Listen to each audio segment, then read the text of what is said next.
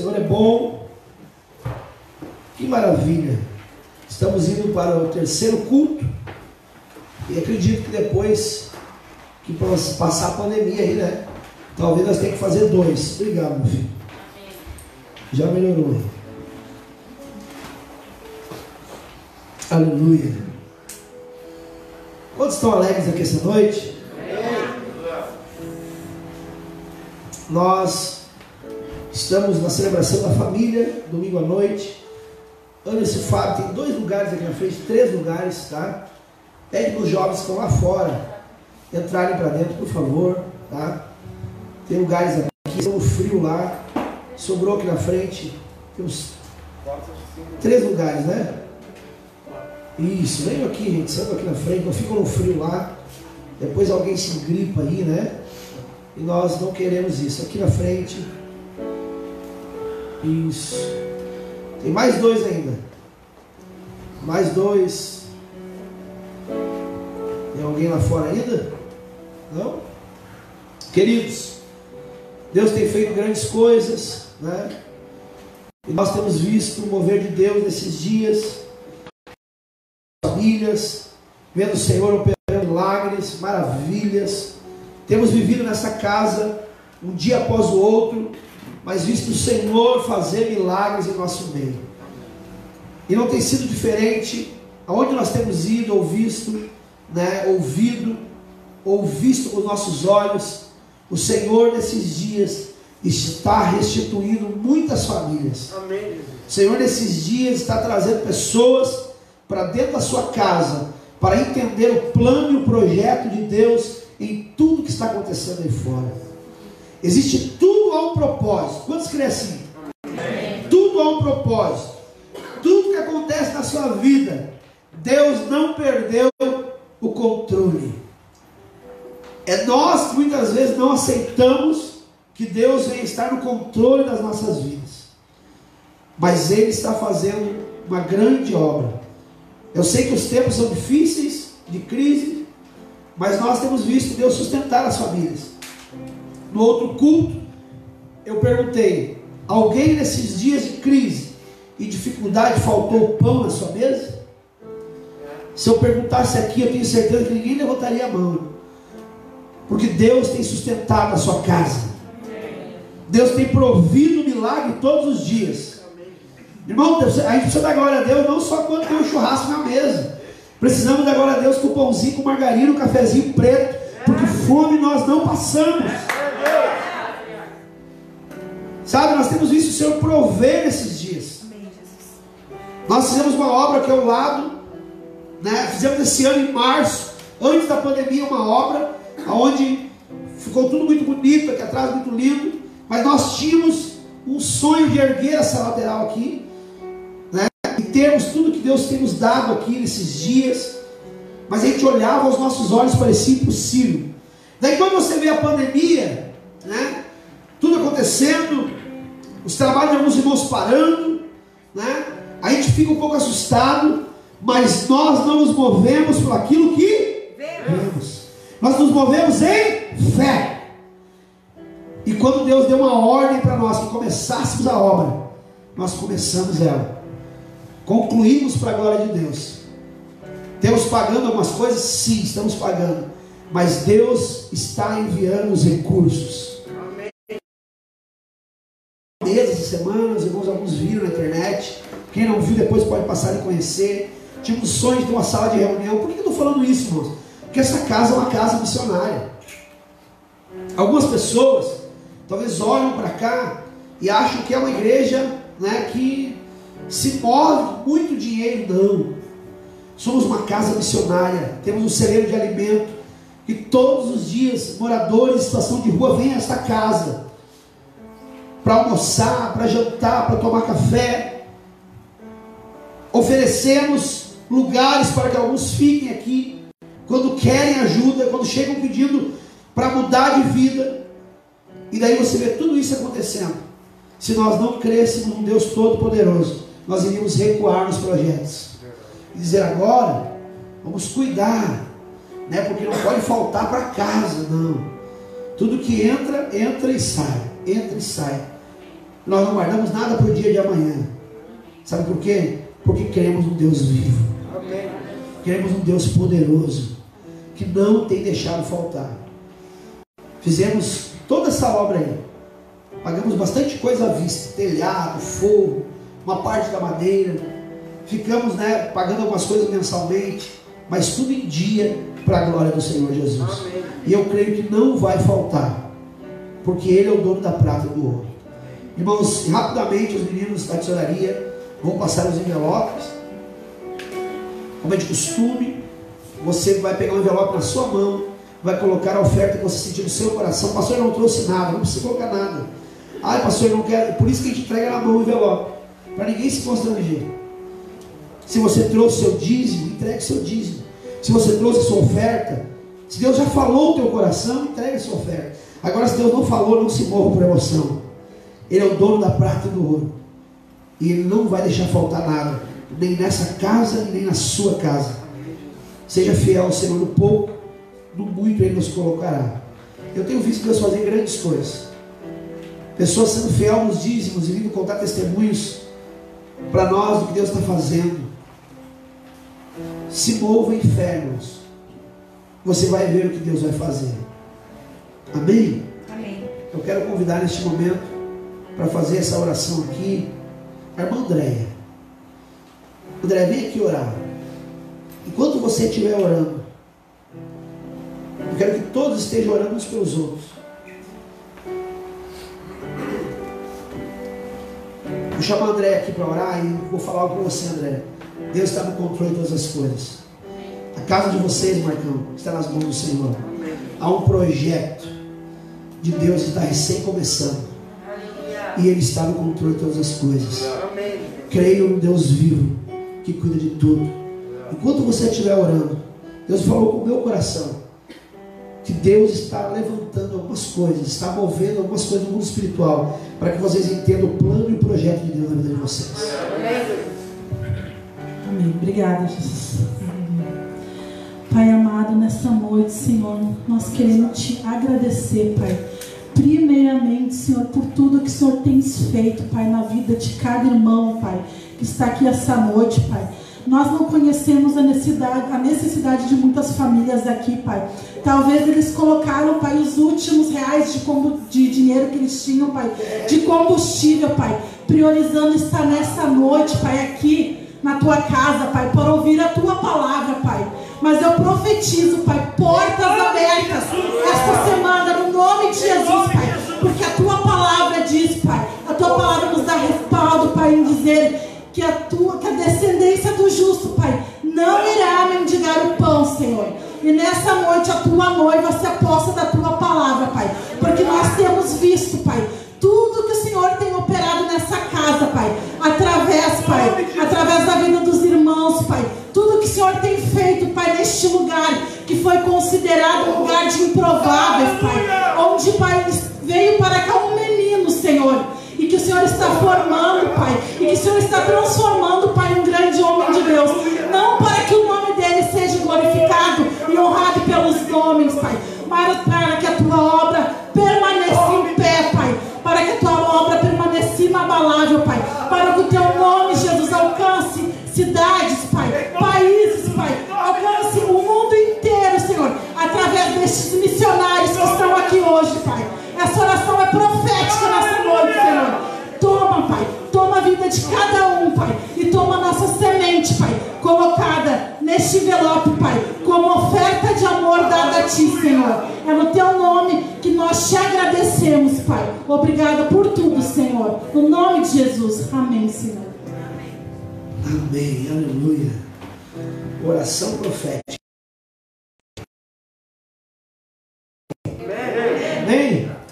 Nós cremos. André falou aqui, é verdade. Você está vendo aqui falar um improvável. Tá ali o nosso meu vice-presidente sentado, pastor. Não faz assim com a moça que não te conhece. A pastora Laura está trabalhando ali fora. Acho que ela fez da tá ruim de estômago, né? E, mas nós somos improváveis. Tá minha esposa, meu filho. Para quem não nos conhece, eu tenho 37 anos de idade. Agora em agosto, dia 15 e 16 de agosto, nós vamos comemorar 11 anos do Ministério Ágape nessa cidade. Amém. Glória a Deus. Ministério Ágape, fundado no Rio de Janeiro, onde tem uma estrutura para o Brasil todo, para o mundo. Né? E há 11 anos atrás, nós estivemos juntos no início, aqui na Praça Central de Xangri-Lá. Vamos completar 11 anos. Seis anos que eu e minha esposa estamos à frente. Né? Com 31 anos de idade, fomos separados, chamados a ser pastores. E muitos falaram o que André falou. É um menino, agora vai parar. Mas Deus pega as coisas que não são e Ele faz. Aleluia. Você pega um sabidão, a honra às vezes do sabidão, né? Mas eu me sinto tão pequeno para estar aqui esta noite. O Senhor tem feito. Compramos esse terreno aqui, era um buraco, não tinha nada aqui, só uma casa aqui atrás, né? E ainda estava bem, né, bem estragada mesmo, podemos dizer assim, né? Totalmente destruída. E para a glória de Deus, né? Faz cinco anos que estamos aqui nesse terreno. Nesses cinco anos nós temos toda essa estrutura. E depois quem não conhece aqui ao lado pode subir ali, alguém vai estar mostrando. Porque Deus quer fazer. Porque Deus está fazendo. E Deus vai fazer muito mais. Missionários sairão deste lugar, já tem saído. Para ir ajudar outros ministérios. Nós estamos ali sem a placa na frente, né? Porque nós vamos botar uma placa nova. Né? E estamos orando pelos recursos que entre. Nós já fizemos um orçamento, dá R$ 1.300 para fazer uma placa ali. Nós vamos fazer em nome de Jesus. Mas eu olhei para hoje de manhã, eu olhei saí, nós olhamos e falamos assim: é assim que o meu coração é. Não tem uma placa. Quando algumas pessoas são formadas aqui neste lugar e vão para outro ministério, eu sei que lá estão somando, eu estou glorificando a Deus, porque eu não consigo enxergar, irmãos, as placas, mas eu enxergo o reino do nosso Pai. É o reino do nosso Pai. Nós somos o Ministério Ágape, temos irmãos que congregam conosco há tempo aqui, né, que são filhos dessa casa, outros que chegaram já estão há bastante tempo conosco, né? E agora, dia 15 16, nós vamos comemorar também dois anos né, da nossa emancipação, eu e a pastora como pastores presidentes desse lugar, para a glória do Senhor Jesus. Quarta-feira prego no AME, lá em Sapucaia, no meio de pregadores renomados. Já estou me tremendo todinho, né? Mas eu sei quem está comigo. Eu vou lá pregar uma conferência, né? No AME, um projeto lindo que eles têm lá. O pastor Vargas convidou. Serão sete dias de conferência. E na quarta-feira eu sou um dos ministrantes. Você pode assistir nós em casa, pelo canal da AME, no YouTube. Tá? E também estar orando por mim. Ore por mim. Né? Fique orando por mim. Vai a minha esposa comigo, meu filho, o pastor Lucas a pastora Laura. Né? O pastor Lucas e a pastora Karina vão estar representando o Ministério do Louvor lá. Eles me ligaram essa semana pedindo, né? Pelo menos alguns dois fossem para estar cantando. E nós vamos lá fazer a obra do Senhor Jesus. Amém, queridos? Vamos para a palavra de Deus.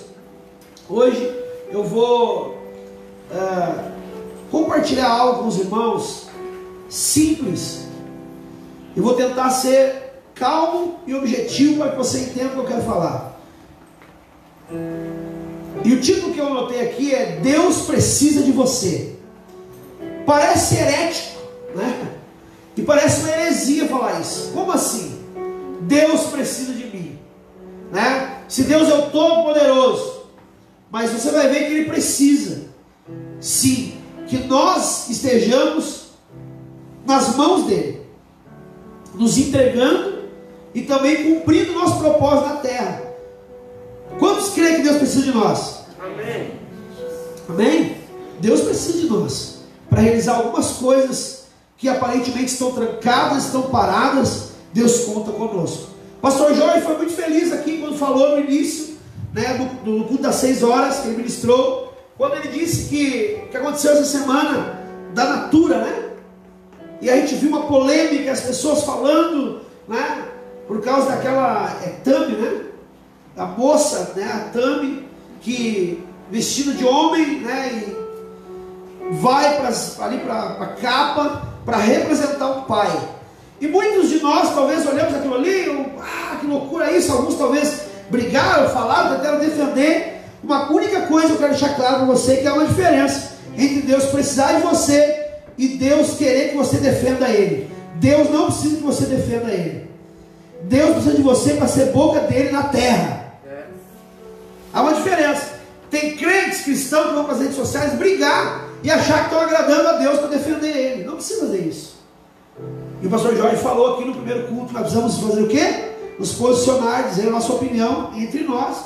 Quando eu vejo uma publicação daquelas, eu olho ali e vou orar. Vou orar e dizer, Senhor, está um caos.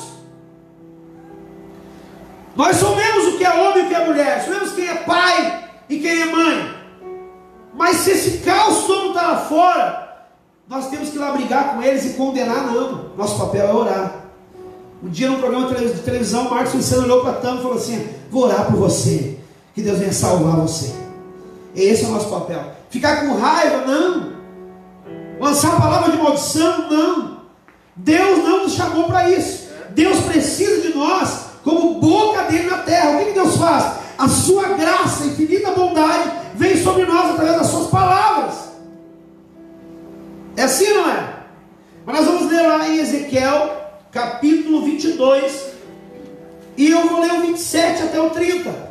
Mas se você quiser depois em casa, para me ganhar tempo aqui, dá uma lida ali no 23, antes um pouquinho, né? Aonde o Senhor fala diretamente com Ezequiel, e ele vai dizer, né, que os israelitas, que a terra deles era impura.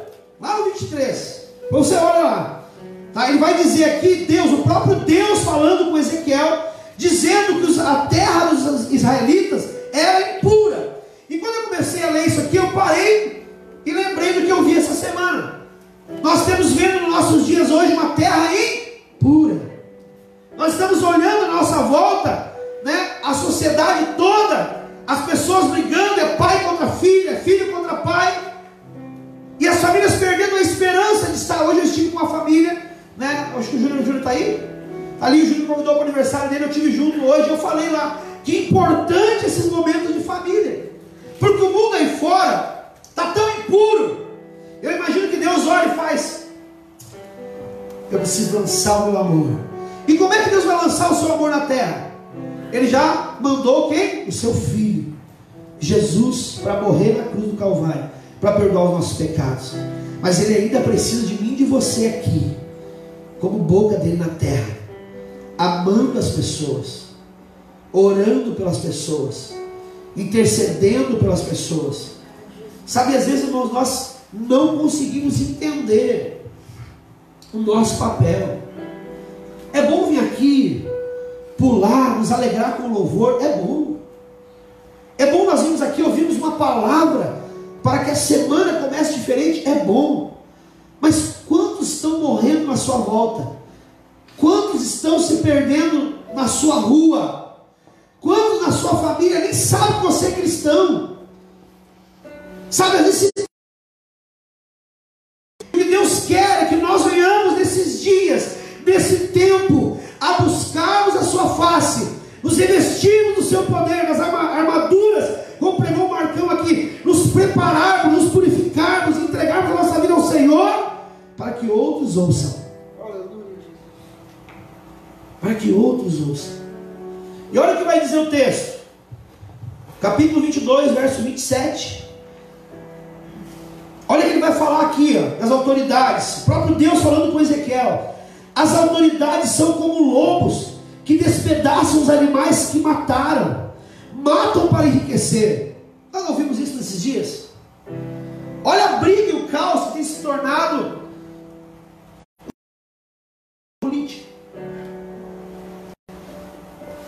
Existe o vírus? Claro que existe. Mas por que tem piorado tanto? Por causa de uma briga política. Que estão matando as vidas sem piedade nenhuma por causa do dinheiro para enriquecer, brigando pelo poder. Dias, agora estavam liberando aí o, o remédio aquele, né? Para as pessoas tomarem antes, estava tudo liberado para comprar. Agora vai numa farmácia se você consegue comprar. Porque alguém levantou lá e trancou o remédio. Agora só com receita. Você primeiro, primeiro precisa pegar o coronavírus, né? Tá com suspeita, e lá pegar uma receita médica, se o médico achar que você deve tomar, você vai tomar, senão você não toma. Sabe o que é isso? Uma briga política. Então nós estamos vivendo, irmãos, nos dias de hoje, como vivia aqui o povo de Israel. É a mesma coisa. Não mudou nada e Deus está falando conosco. Deus está nos mostrando para nós que existe uma guerra lá fora, que existe uma briga lá fora. E Deus está esperando que alguém de nós, que um de nós, que o seu povo se posicione. E continuando no texto, olha só, no 28, os profetas escondem esses pecados, como quem pinta de branco uma parede. Eles têm visões falsas e fazem falsas profecias afirmam que falam a palavra do Senhor Deus, mas eu, Senhor, não falei com eles. Olha que forte isso, quando eu comecei a ler isso aqui, nossa, eu senti assim, sabe, que Deus estava falando comigo. Quantos falsos profetas têm levantado e usado o nome do nosso Deus como chacota nesses dias? Quantas pessoas que vêm para o Evangelho esperando que dentro da igreja vão enriquecer ou vão fazer as coisas da forma que faziam lá fora. E quando vêm para cá, se deparam em alguns lugares com uma palavra verdadeira que liberta,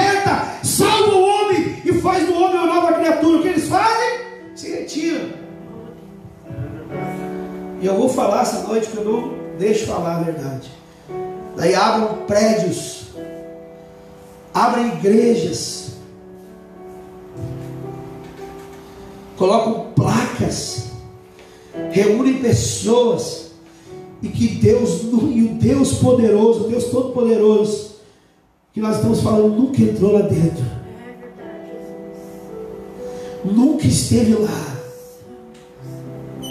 Sabe, irmão, você precisa tomar cuidado quem você assiste na internet. Você precisa tomar cuidado quem você escuta. Você precisa ouvir os seus pastores, onde você congrega, que você vê no dia a dia. Ah, pastor, não posso olhar então a pregação na internet? Pode, mas tome cuidado, irmãos. O que está sendo jorrado na sua casa? O que está sendo jorrado na sua mente? Eu acredito, olhando esse texto, pastor Lucas, que esses falsos profetas causam problemas nas famílias. Causam problemas. Porque se eles não têm Deus sobre a vida deles, se o próprio Deus está dizendo assim, ó, ei, os profetas escondem esses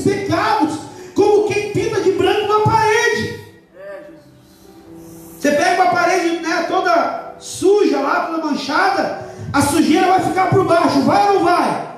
Nem lavar com que bom eles não lavam. Eles vão lá e tocam o rolo, uma tinta bem boa e está tudo certo. Ele continua dizendo: eles têm visões falsas e fazem falsas profecias, afirmam que falam a palavra do Senhor Deus, mas eu, Senhor, não falei com eles. É a gente vai escutar alguém que você sabe? Eu fico olhando algumas coisas por aí, de gente que vive contaminado com o pecado, escarnecendo aí fora, e quando pega o microfone na mão se transforma, quer fazer cair fogo do céu.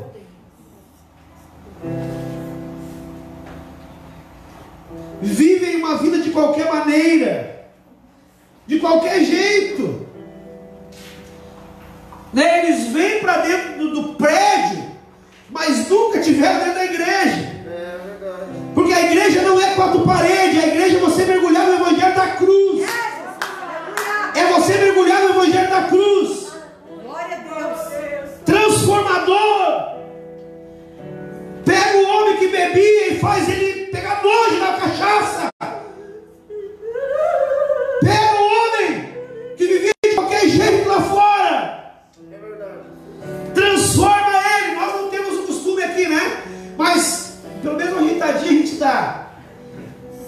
Mas pega um homem que vivia de qualquer jeito lá fora. Não basta só mudar a roupa. O seu coração precisa estar transformado pelo poder do Evangelho. Pessoas transformadas? Eu começo a olhar e dizer assim, não vale a pena. Não vale a pena enfrentar lutas e dificuldades. Vou falar. Vem para a igreja. Um dia toca louvor, outro dia toca a música do mundo. É. Vem para a igreja quando, quando canta aqui, santo,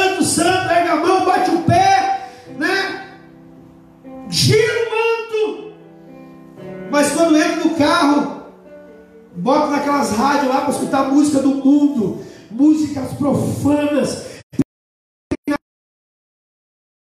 maldições sobre você e você nem sabe. Verdade, Jesus.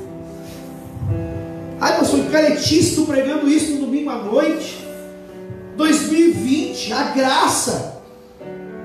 Aonde há graça de Deus, não tem lugar para o pecado. Quando você vive na graça, quando você vive na graça, você é tão feliz em viver a vida com Deus, que você olha para essas coisas e fala assim: ó, nem tem desejo de comer mais. Hoje aconteceu comigo isso. Uma coisa que eu não conseguia parar. Eu falei, eu olhei, eu vou usar esse termo para você entender o que é o pecado. Às vezes você diz, ah, mas eu não consigo parar de tomar uma cerveja. Ah, mas eu não consigo parar. Não. Assim, a Deus me aceita como eu sou. Né?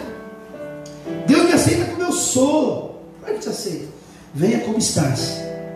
Vem, pode vir. Quando o Espírito Santo de Deus te pegar, você é transformado. Você é transformado. Hoje me entregaram um chocolate na mão, bombom. Eu não venci o chocolate. Vai fazer um mês que eu não como mais chocolate. Só no calzone às vezes, tá? Mas bombom, barra de chocolate. Eu, passava, eu passava no mercado e falava assim, ah, que se dane o mundo, vou entrar aqui. Eu sabia que não podia comer chocolate. Mas eu entrava naquela, naquele corredor do mato, ali do chocolate, e ali eu, ah, nem aí também, deixa quieto. Né, a Fábio e a minha esposa lá tomam limão na igreja, eu tomo, né? E eu tomo limão quente, está tudo certo. Daí comecei na nutricionista. Ela foi lá e me deu uma paulada na cabeça. Falou: se você quiser viver um pouco mais, tira isso, isso, isso, isso. Sabe, irmão, não basta nós só, nós, nós só estarmos na terra, nós precisamos desfrutar do melhor de Deus. E hoje me deram um bombom na mão, eu lembro do bombom da minha esposa. E depois para mim, não, aí olha só, a Bíblia vai dizer para nós resistir, resistir, fugir. Eu resisti e depois falou, não, dá de presente para alguém esse bombom, não pode dar no meu carro. Eu dei para alguém, porque eu dei. Dei para a pastora Laura, como é esse negócio aí? Estava tudo de olho no meu bombom assim, então eu falei, pega já uma vez. Sabe, a gente precisa, cara, vencer a nossa carne. É verdade. Então, evangelho da cruz é um evangelho transformador. E nós estamos enfrentando tudo isso no mundo. Por causa, vou falar, por causa de algumas canalices que vêm para dentro do prédio e nunca quiseram viver o evangelho da cruz. Só acharam legal. Só acharam bom. É legal vir aqui no domingo à noite.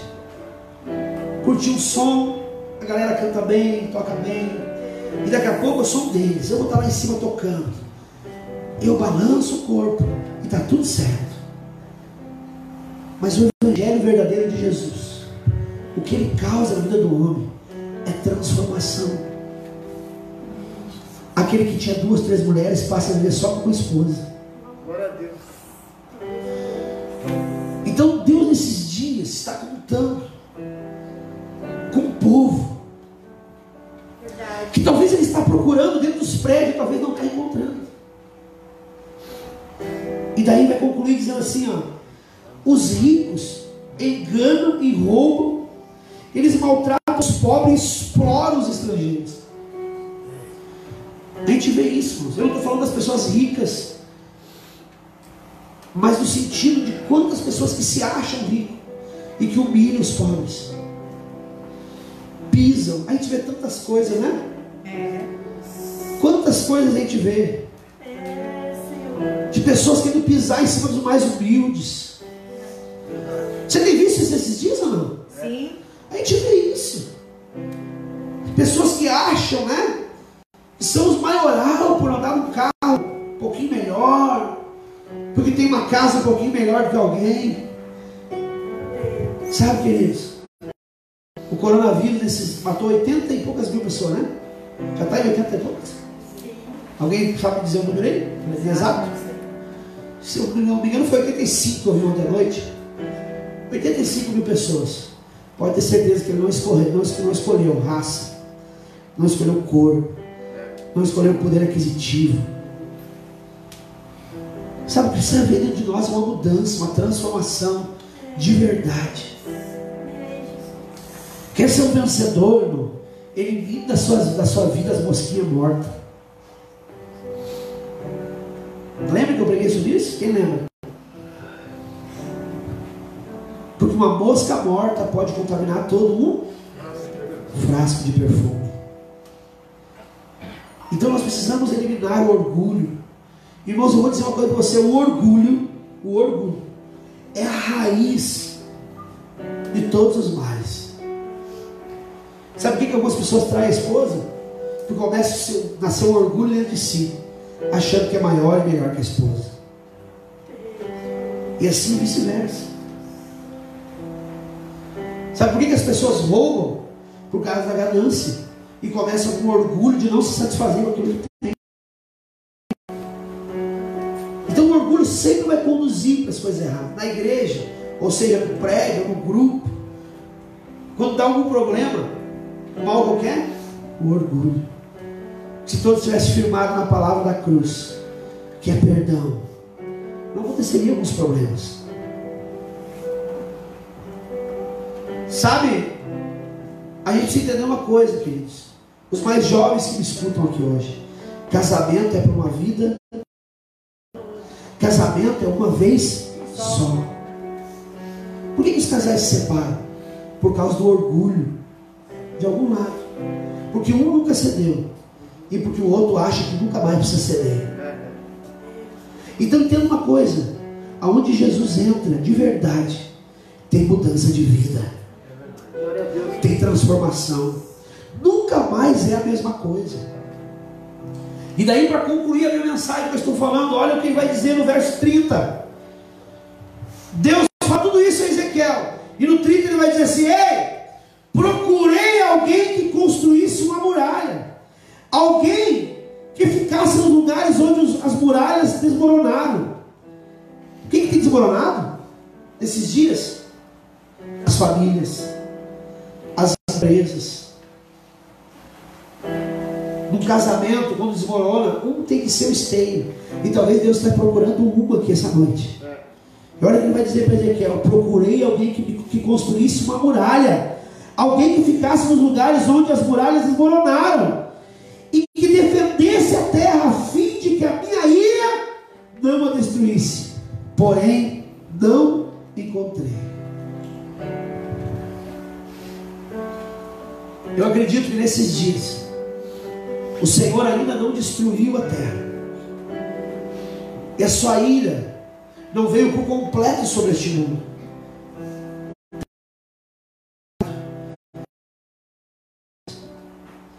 Tem se colocado na brecha. Olha a palavra que diz: Deus precisa de você. Eu falei, como que Deus precisa de você? Eu anotei aqui que a oração é a máquina provedora de milagres. Como é que nós vamos nos colocar à disposição de Deus? No meio de um caos que nós estamos vendo, em oração. A oração é a máquina provedora de milagre. Se você não ora, se você não busca Deus, se alguma coisa está trancada na sua vida, se você não tem colocado em oração, é porque você ainda não creu. E Deus está procurando alguém que se coloque à disposição de orar. Nós vamos ter uma vigília agora. Eu e Marcão estamos organizando, ele vai ser o organizador dessa vigília. Vai ser depois de um culto de jovem, no sábado à noite. Nós vamos até de manhã. Vai ser violão, voz aqui e oração. Palavra de Deus. Vamos ver quem vai vir. Quantos vão querer estar aqui? Porque muitas vezes nós queremos as coisas fáceis. Deus está olhando para a terra e procurando Quem vai se levantar neste momento? Aleluia. Para orar. Você tem orado na sua casa? Você tem orado no seu trabalho? Você tem orado no seu carro? Você tem orado na sua empresa? Quando você vai abrir a porta da empresa, no meio da crise que está, você coloca a mão e diz: Senhor, me sustenta as portas, Senhor, que somente tu pode fazer.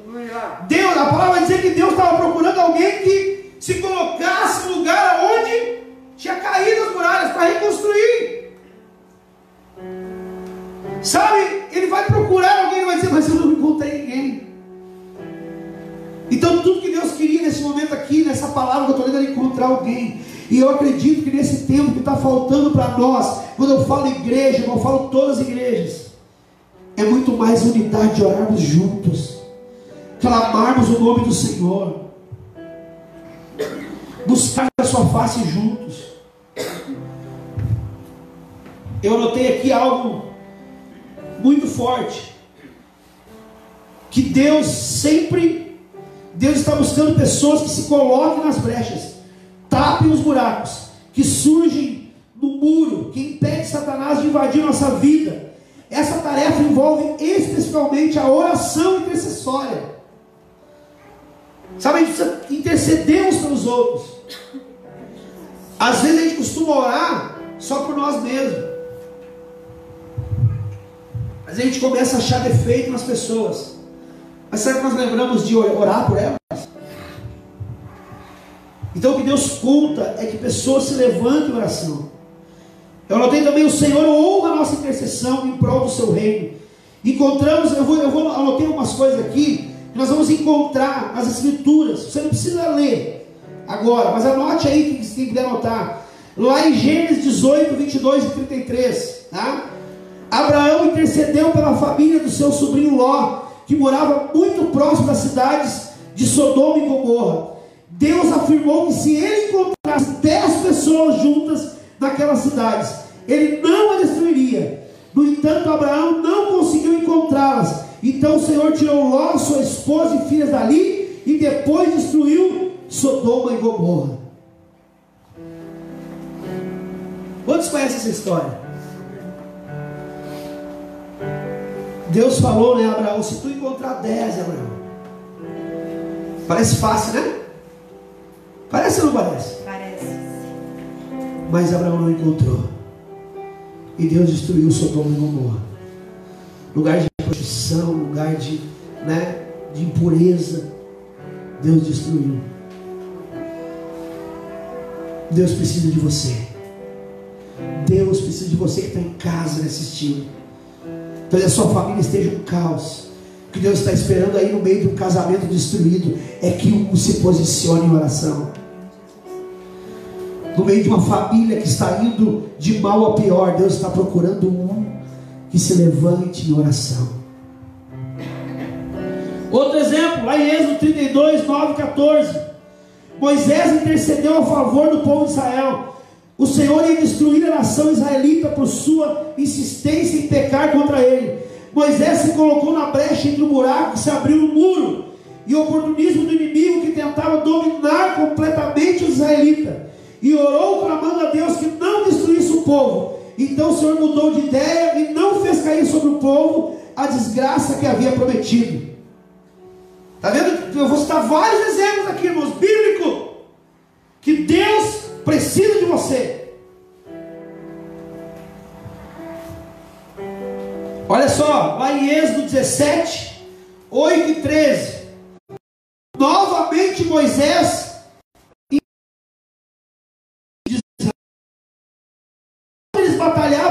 amalequitas, enquanto o patriarca mantinha suas mãos erguidas em sinal de intercessão. Israel prevalecia na batalha, porém toda vez que ele abaixava as mãos, os amalequitas reagiam. Quando os braços de Moisés ficaram cansados, Arão e Ur pegaram uma pedra e a puseram perto dele para que Moisés se sentasse. E os dois, um de cada lado, seguravam os braços de Moisés. Desse modo, seus braços ficaram levantados até o pôr do sol. E assim Josué derrotou completamente os amalequitas. Quem não conhece essa história, né? de Moisés, ele tinha que ficar com as mãos, com os braços erguidos. Toda vez que Moisés, imagina isso. Então você entendeu que Deus precisa de você? Toda vez que Moisés, eu imagino que né, ele cansava os braços, né? A Bíblia vai dizer isso, né? Então ele está lá com os braços erguidos. Já fizemos isso no encontro, né? Dói os braços, não dói? Então você imagina, Moisés passou a noite toda. Toda vez que Moisés cansava, ele ia baixar os braços, os amalequitas reagiam. Deus precisava fazer isso? Não. Mas Deus sempre, quando Deus lançou nós na terra, quando Deus criou o homem, Deus tinha um propósito comigo com você já. Deus já tinha um propósito. O seu chamado é algo de Deus. Você está entendendo? Deus precisa de você. Seja para bater martelo aqui numa obra, para que a obra se conclua. Seja para vir aqui pintar alguma coisa. Seja para vir aqui no louvor, seja para ofertar, seja para dizimar. Toda vez que você desiste, talvez a obra sofre. Mas toda vez que você avança, você se posiciona, Deus conta com você, a obra avança também. E às vezes nós recuamos. Ah, e daí a gente tem um ditado que a gente fala muito, não é isso, né? Ah, se tu não fizer, Deus vai levantar outro. Tem pastores que são ignorantes assim, né? Não, irmãos. Eu sempre procuro aconselhar a pessoa para que ela entenda o seu chamado e o propósito de Deus na vida dela. Você precisa entender o chamado. Você precisa entender o propósito. Então Moisés, toda vez que ele cansava os braços, os amalequitas reagiam. Arão e Ur vão lá, pega uma pedra, coloca perto dele, coloca ele sentado e começaram a ajudar a segurar os braços dele. Ei, talvez o teu chamado é para ajudar, ajudar a segurar os braços de alguém.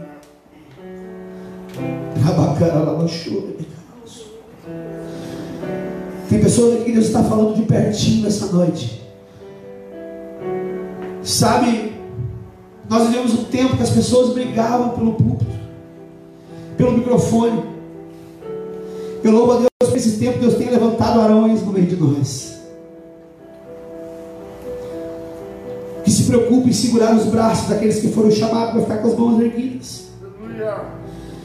Você já parou para pensar essa noite que você que está aqui, talvez Deus te chamou, te salvou, está te preparando para ser apenas alguém que mova uma pedra para alguém sentar e descansar. Alguém que está na linha de frente. Talvez a sua esposa em casa está cansada. E muitas coisas que o dia a dia vai levando, e Deus está te chamando você, sacerdote, para se posicionar como homem de Deus e levantar, ajudar a segurar os porque ela tem, se você está de pé ainda, é porque tem orações de mulheres de Deus. Deus está falando com pessoas aqui essa noite. Homens que não valorizam muitas vezes sua esposa. E assim vice-versa, mulheres que não valorizam os esposos. Talvez Deus te chamou, mulher, só para segurar os braços do seu sacerdote. E talvez você, muitas vezes, aí pela ignorância, você em vez de ajudar a segurar, você vai lá e bate para baixar.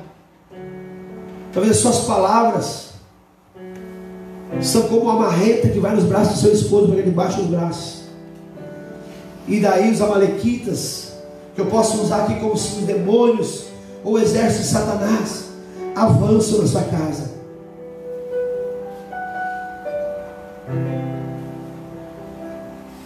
Aí você olha para o lado e procura algumas coisas e você diz que está errado. Deus precisa de você. Deus precisa que você se posicione na sua família. Deus precisa que você se posicione no seu casamento. E Deus precisa que você se posicione na sua empresa. Deus chamou você para desfrutar o melhor dessa terra. Deus não tem prazer no sofrimento dos seus filhos. Deus não tem prazer no sofrimento dos seus filhos. Mas a pergunta que eu deixo para você essa noite: Será que quando Deus procura você, para ver se você está orando no momento de crise, talvez você está criticando com a sua boca. Talvez no momento de crise, de luta, dificuldade, Deus olha e fala: Vou ver onde está meu filho Roger. Sabe, irmãos, nós deveríamos estar posicionados nesses dias. Nós deveríamos estar mais posicionados nesses dias. Mas ainda estamos preocupados muitas vezes com o caos financeiro que está acontecendo lá fora. Eu imagino que Deus olha para nós e Deus fala, mas eu sou. Sou o grande eu sou. Eu imagino que Deus olha para baixo e fala, ei! Sabe quando Deus vê? Sabe, Marcão, nós, os filhos, preocupados. Ele vai olhar para nós e dizer, ei, confia em mim. Eu sou. Eu que vou fazer. Eu que estou permitindo. Eu que estou no controle. Ele às vezes talvez procura nós para ver se nós estamos na brecha. para não deixar os inimigos tomarem conta da nossa casa. E ele talvez não encontre nós na posição que ele gostaria de encontrar. Você tem orado nesses dias? Ou você tem murmurado? Você tem orado nesses dias pela sua família? Ou você tem jogado a toalha e dito: aconteça o que acontecer? Você tem orado pela sua empresa, tem orado pelo governo? Ou você tem dito assim: ah, aconteça o que não estou nem aí com esses políticos. Esse ano é ano de eleição. Você tem orado para votar ou está esperando alguém lá para você fazer uma proposta para ver se ele vai trocar o seu telhado na sua casa, se ele vai lhe dar um dinheiro, se ele vai dar alguma coisa, e você se envolver numa política suja. Ou você tem que colocar de um homem ou uma mulher de Deus. Que Deus vai olhar e dizer, é, tem eleição esse ano. Vou ver se os meus filhos estão orando. Deus não precisa de nós com a bandeira nas costas aí no. Deus não precisa que você. Eles precisam. O que eles precisam é que você oramos por eles.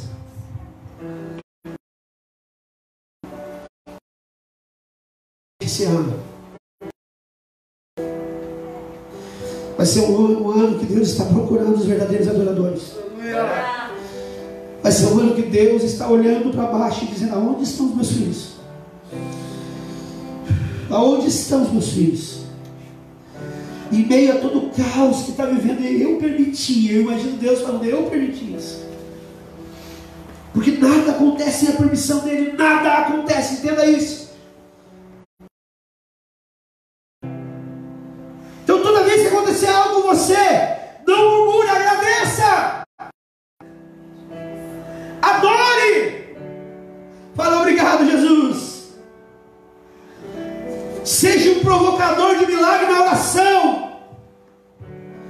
Se posicione. Estou desempregado. Ah, amanhã vou dormir até as 10 horas. Não tem serviço mesmo. Quem que disse que não tem, querido? Sabe o que você faz? Acorda bem cedo. Dobra o teu joelho. E diz, Senhor, eu preciso de um trabalho. Agora, se você ficar dormindo até meio-dia, não orar, não procurar um trabalho, não vai vir bater na sua porta. Precisa ser um provocador de milagre. Sabe, Deus está aqui,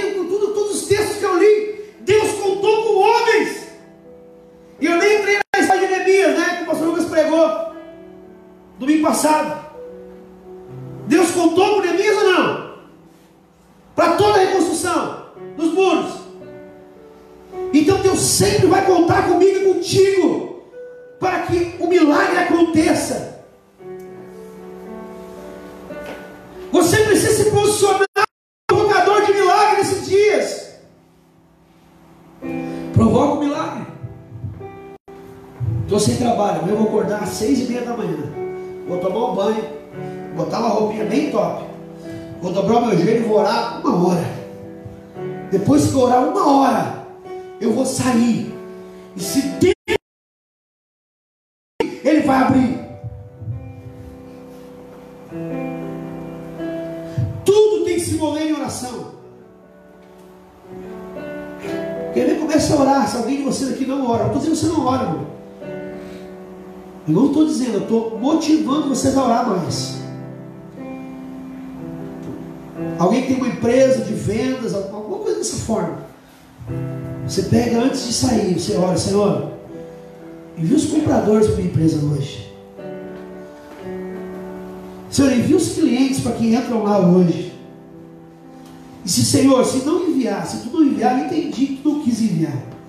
Mas pelo menos eu estive aqui em oração, entregando tudo nas tuas mãos. Senhor, eu quero provocar o milagre hoje. Através da minha oração, eu sei que tu pode fazer, Senhor. Sabe, irmão, cada culto mais posicionamento você tiver perante a palavra de Deus, mais Deus vai fazer. Não fique esperando cair nada do céu que não vai cair, não. Quando eu era pequeno, eu lembro que eu orava para algumas coisas no meu mundo fantasia. Eu lembro disso muito nítido. Muito, muito, muito lembro disso. Eu lembro até do lugar do meu quarto. de ter uma bateria. E era muito caro. Dois Natal. Eu orava e de manhã cedo eu abria a janela do meu quarto. Porque eu imaginava de tanto que eu orava, eu ia abrir a janela e ia estar na frente do gramado da bateria. Eu me lembro que eu fiz isso muitas vezes. Eu orava tanto, pedindo a bateria. Até que chegou um dia que ela não estava ali. Mas um dia o meu pai, Deus deu condições ao meu pai. Ele foi e comprou minha primeira bateria acústica. E eu cheguei e ela estava montada na sala da nossa casa. Toda mal montada, o pai não tinha noção nenhuma, ele montou do jeito que ele, né? A minha oração foi atendida. Eu tenho um filho de 14 anos de idade. Ele é um menino, mas tudo que ele pede do Senhor. Se eu desse um microfone para ele aqui agora, ele ia contar vários testemunhos de coisas que ele orou e Deus respondeu. Eu estava enfrentando uma das maiores crises da minha vida aqui na praia. Na Páscoa de 2015, eu tinha sido demitido da minha empresa. Eu tinha subido o ministério. Entendido que eu precisava estar à frente da obra. Tentei trabalhar Teimei com Deus. A empresa faliu onde eu fui trabalhar. E na Páscoa de 2015, eu tinha. Foi na, bem naquelas épocas ali que nós estávamos, né? Nem um ditado, matando cachorro grito. Juntando moeda para comer na segunda-feira à noite junto. Algumas coisas.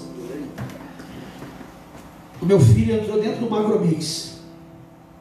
No Nacional. Dentro do Nacional. Nós entramos e estava todo aqueles chocolates né, que a mídia manda colocar, né? Para motivar eu e você a comprar. E eu falei, tomara que ele não olhe para cima não fale nada. Meu coração de pai estava espedaçado.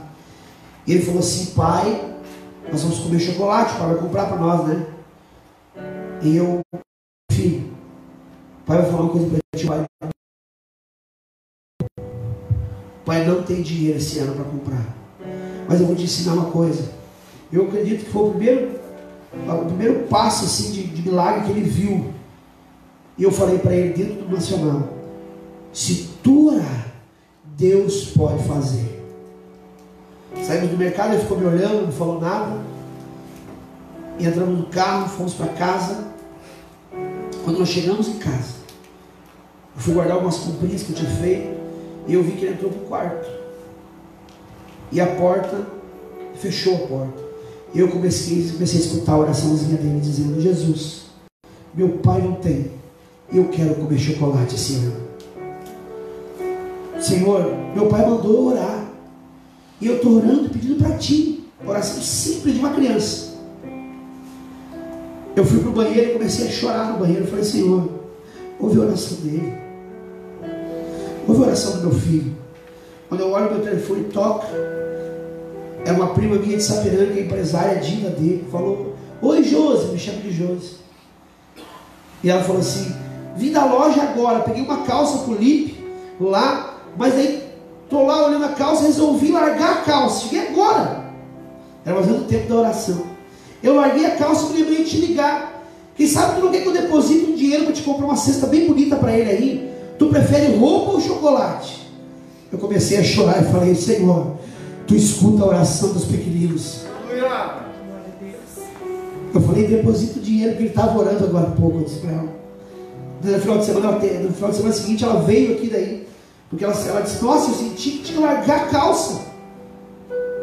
Deus fez ela largar a calça, depositou o dinheiro. Ela perguntou para mim, tem Floribal em Capão? Tinha recém abrido a loja Floribal aqui. E eu, fui, eu falei para ela, tem sim. Ela falou, então tu vai lá e olha a melhor cesta que tiver na loja. E me manda o valor que eu vou depositar para ti, tu compra para ele. Faltava uns diazinhos para Páscoa, era na semana isso. Eu fui lá e comprei, larguei em cima da, da mesa e falei, meu filho, não foi o coelhinho que trouxe, foi papai do céu que mandou para ti. Por causa da tua oração. Pode aplaudir, irmão.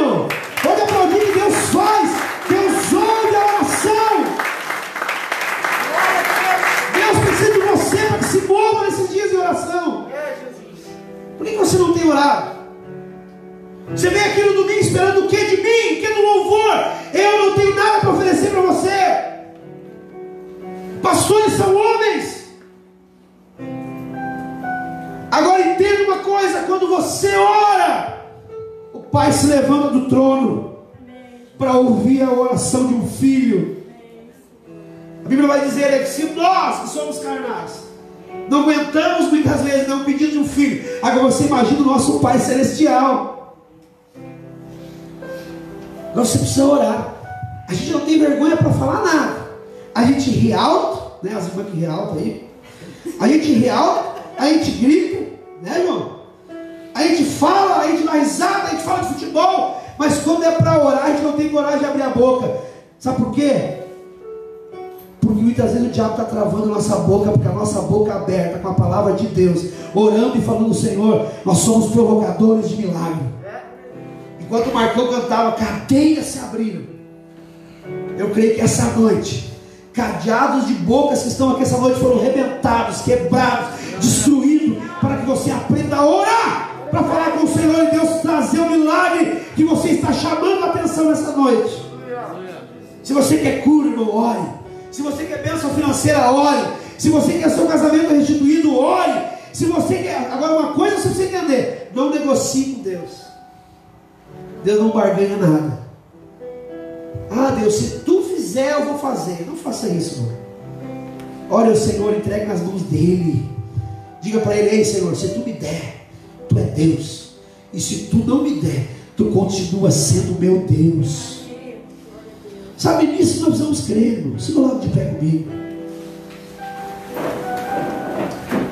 O Senhor está restituindo pessoas aqui essa noite. O Senhor está tocando interiores, corações aqui essa noite.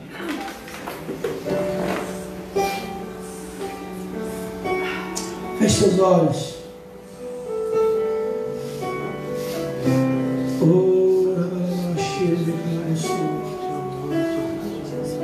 Comece a orar aí. Você tem alguma coisa para falar para o Senhor? Comece a orar, não espere orar. Comece, comece a orar, faça a sua oração. Diga para Ele o que você precisa essa noite. Mas não esqueça de dizer, Senhor, se for a tua vontade. Ele precisa de você. Talvez você seja alguém que Ele chamou para segurar